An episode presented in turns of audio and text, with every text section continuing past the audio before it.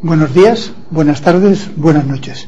Estamos otra vez después de las vacaciones en Baquía Televisión y hoy tenemos a un empresario de Internet que me gustaría presentaros. Muchos de vosotros le conocéis. Se trata de Javier Martín. Javier, tú eres un bloguero de pro y de bloguero te has convertido en empresario. ¿Sigues siendo bloguero? ¿Cómo se hace esto en Internet? ¿Realmente de qué forma te has desarrollado? Bueno, la verdad es que ha sido un proceso bastante paulatino. Empezamos probando con el formato blog, vimos que nos gustaba y poco a poco, pues escribiendo en Logic, eh, hemos ido viendo que la, a la comunidad le interesaba, a la gente le gustaba conocer sobre nuevos proyectos de Internet y fuimos evolucionando, viendo que podíamos obtener ingresos de lo que hacíamos y al final acabamos creando una empresa pues para rentabilizar todo lo que hemos ido aprendiendo en torno al mundo de los blogs. ¿Cómo estás tan al día de todo lo que pasa en Internet? Bueno, la verdad es que también la evolución ha sido bastante interesante porque al principio se trataba de leer mucho, de investigar. Eh, muchas veces pues llegábamos a información sin prácticamente sin quererlo leyendo blogs.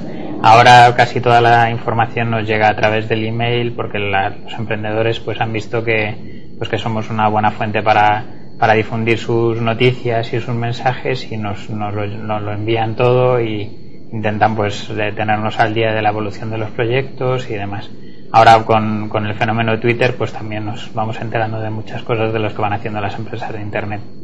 ¿Qué es lo que estás haciendo, por ejemplo, para conseguir el posicionamiento que has conseguido? Estás entre los top 10 blogs españoles de tecnología. Eh, ¿Qué es, cuál ha sido tu trabajo en los últimos tres años para conseguirlo? Bueno, yo creo que es sobre todo constancia. Desde eso hace tres, cuatro años, pues todos los días escribiendo, hablando con, con, la gente, comunicando mucho a través del blog y de otros canales y no hemos eh, parado nunca, hemos estado ahí siempre presentes, asistiendo también a muchos eventos, comunicándonos con mucha gente y esa, esa constancia, ese día a día eh, ha ido bueno, haciendo pues que consigamos eh, llegar a, a mucha gente y ser considerados dentro del sector. También el, eh, pues intentar siempre estar escuchando a lo que nos pedía la gente, eh, respondiendo a las necesidades de los emprendedores, pues ha hecho que, que nos, nos, tengan bien considerados. Javier, vamos a hablar ahora de Twitter. ¿Cómo utilizáis Twitter vosotros dentro del entorno de Logic? Bueno, eh, la verdad es que también ha sido un, un proceso de evolución. Empezamos eh, probándolo pues a, a principios de 2007 y hemos ido viendo pues que poco a poco va tomando mucha relevancia hasta el punto de que en, ocasiones pues nos llega más tráfico al blog desde el Twitter que desde el propio Google ¿no? entonces eh, se trata pues de participar lo máximo posible compartiendo noticias interesantes compartiendo enlaces participando en conversaciones eh, intentar pues eh, responder a preguntas que hace la, eh, la, gente es algo mucho más dinámico que el blog eh, requiere pues estar bastante atento a, a todo lo que se va produciendo. Y bueno pues eh, sobre todo pues eh, viendo cuál es la evolución aprendiendo de, este proceso. Nos hemos dado cuenta también que la gente pues está bastante receptiva. En, quizás en los blogs han perdido cierta poder de, de, atención sobre la gente. Y sin embargo pues en Twitter pues todas las noticias que enviamos y los mensajes que transmitimos pues tienen muy buena acogida. Bien hablemos ahora de Inventa Internet Javier, antes de que te pregunte sobre Inventa Internet, se me había mm, olvidado preguntarte esta mañana cuántos seguidores tienes en Twitter. Pues eh, 3.400 o algo así ahora mismo. O sea que ya estás por encima de los 3.000, llegando a los 3.500. Sí, sí. Bien, explícanos un poco qué es esto de Inventa Internet. Bueno, pues es la empresa que aglutina los proyectos eh, que estamos desarrollando en Internet. Somos dos socios, estoy con Ignacio de Miguel, que también es muy, muy activo en temas de blogs y redes sociales, él es más, lleva más la parte técnica, es programador y se encarga de que todo funcione. Y la idea pues es eh, aplicar todos los conocimientos que hemos ido teniendo en temas de blog, redes sociales, social media y demás, pues también de cara a los clientes, ¿no? Una forma de rentabilizar pues ese conocimiento, esa experiencia, desarrollando proyectos que nos, que nos solicitan los clientes en torno al mundo de los blogs, de la participación en internet y demás los clientes empiezan a preocupar ya de tener un blog corporativo, hay gente ya en la industria española que lo perciba como algo necesario. Sí, la verdad es que nosotros, bueno, hemos ido hemos empezado a trabajar con clientes pequeñitos, ¿no? pequeñas empresas que estaban muy focalizadas en un nicho, en una temática muy concreta y ellos querían pues comunicar a través de, de, su conocimiento y apoyarse en nosotros pues para lo que era la parte técnica o la parte de, de lo que más es el funcionamiento de, de, los blogs. Y luego pues hemos tenido la suerte de empezar a trabajar con grandes empresas, principalmente pues el BBVA y Caja Madrid, por ejemplo, eh, que ya tienen pues eh, gente más preparada, gente que participa bastante en el mundo de los blogs, son muy activas en, en redes sociales y que saben pues que en determinados momentos eh, dentro de su estrategia de comunicación pues puede resultarles muy interesante pues contar con empresas eh, para de, desarrollar determinados proyectos como hemos hecho nosotros. Mi pregunta ahora para las empresas de ese estilo, o sea, empresas grandes. ¿Realmente la gente que habla contigo son una especie de grupúsculo dentro de la empresa? Es decir, gente que le gusta Internet, que creen que en efecto su entidad grande tiene que estar en Internet. ¿O son realmente ya parte de la empresa total y, la, y tú crees que la empresa realmente ha captado lo necesario que es estar ahí? Yo creo que lo normal es que sean departamentos de innovación o departamentos de comunicación los que desarrollen estos proyectos, pero en primer lugar forma parte de la estrategia general de, la empresa y también eh, vemos que aunque a nosotros trabaja, nosotros trabajamos con esos departamentos pero las empresas eh, eh, en su conjunto también tienen blog eh, sus directivos se están comunicando también a través de internet de determinadas formas. Entonces eh, las empresas con las que nosotros trabajamos tienen una estrategia global de comunicación a través de internet y de las redes sociales Tú eres un gran experto mm, en, en, la aplicación, sobre todo corporativa, de Twitter.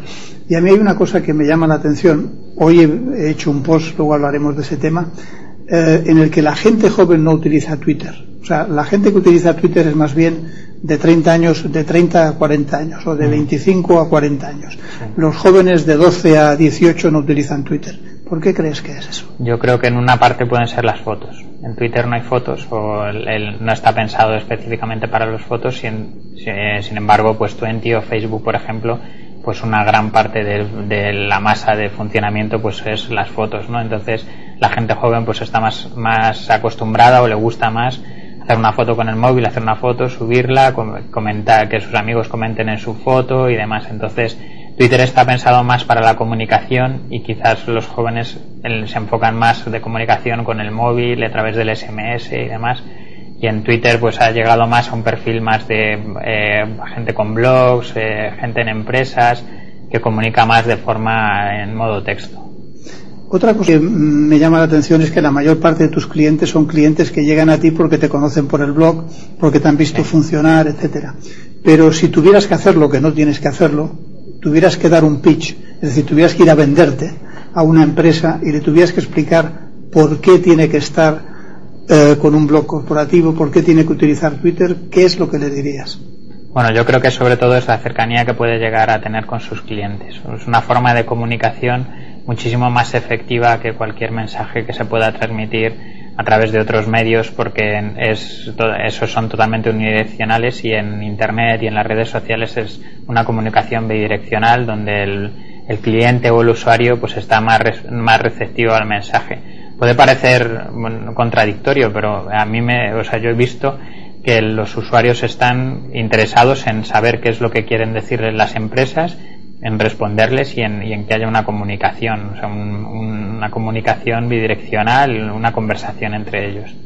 O sea, crear conversaciones con tus propios clientes. Eso es. Bien, hablemos ahora de blogger a blogger.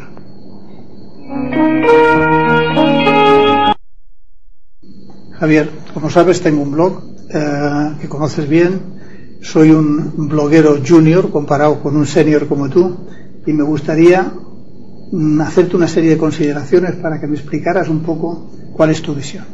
En estos momentos, por ejemplo, una de las cosas que está empezando a pasar, que yo me encuentro de forma muy curiosa, es que en otros países más avanzados, como en Estados Unidos, en Francia, en Alemania, donde tengo gente que conozco, que tenía blogs y tal, veo un gran abandono de blogs. O sea, gente que realmente dice, no me compensa.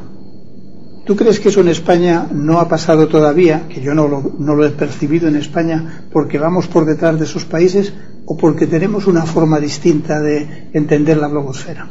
Bueno, yo creo que sí que ha pasado. Eh, yo, de los muchos blogs que sigo, más de 200, eh, los, eh, se nota un abandono dentro de los blogs de emprendedores o blogs de directivos hay cierto abandono por quizás por cansancio o porque ha llegado un momento de enfocarse más en lo que es el negocio, en el trabajo del día a día de la empresa y esa parte de la comunicación, pues por las circunstancias, se ha dejado un poco. Lo que pasa es que no, no creo que sea una tendencia general, sino que son circunstancias que se van acumulando pues en las personas, ¿no? Pues es muy difícil estar ahí todos los días o, o dedicarle un par de, horas a la semana pues a centrarse y escribir algo en el blog.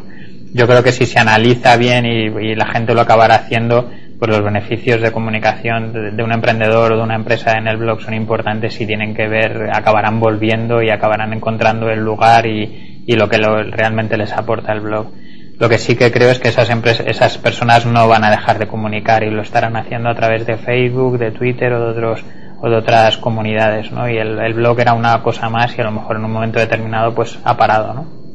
¿Y tú no crees que también hay eh, en circunstancias especiales, en el yo conozco el caso de un amigo mío que es una persona muy conocida de Internet en Francia, que tenía un blog de los más activos y que la ha abandonado realmente porque estaba molesto con la cantidad de críticas que recibía. ¿Tú crees que eso es una razón para abandonar un blog? Sí, yo creo que sí, porque en, o sea, eh, con un blog te das cuenta de que hay determinadas personas que lo único que quieren hacer es molestar y, hundirte, ¿no? Entonces, hundirte, ¿no? Entonces, si llegas a, a esa situación y le das relevancia, pues te puede afectar bastante. Entonces aquí en, pues en España también hemos visto casos de, de gente conocida pues que a través de los comentarios o a través de artículos que se hacen en otros blogs pues pueden hacer mucho daño. Yo creo que el tema es obviarlo completamente, no dar, no dar pie a, esas personas y si es necesario pues borrar los comentarios, moderarlos como se pues está haciendo últimamente pero no hay que eh, dejarse llevar por esa gente porque eh, estaríamos jugando a su juego, ¿no? ¿Y tú la, la española en ese sentido la ves mejor o peor que otros países? Yo pienso que las personas somos todas iguales en todos los países, o sea que el, tema es hasta qué nivel de, de importancia o de relevancia tienen esas personas. Cuando alguien ya empieza a trascender ¿no? del tema de blogs y empieza a salir en la televisión o empieza a ser más conocido entonces, eh, a esa, se puede llegar a un, a un nivel de, pues de conocimiento por parte de la gente, pues que haya más posibilidades pues de que llegue más gente con ganas de molestar. Lo que está claro es que a, los más conocidos, pongamos dos ejemplos muy claros, Enrique Dans y Martín Barsaski en España, pues son muy atacados a través de los blogs.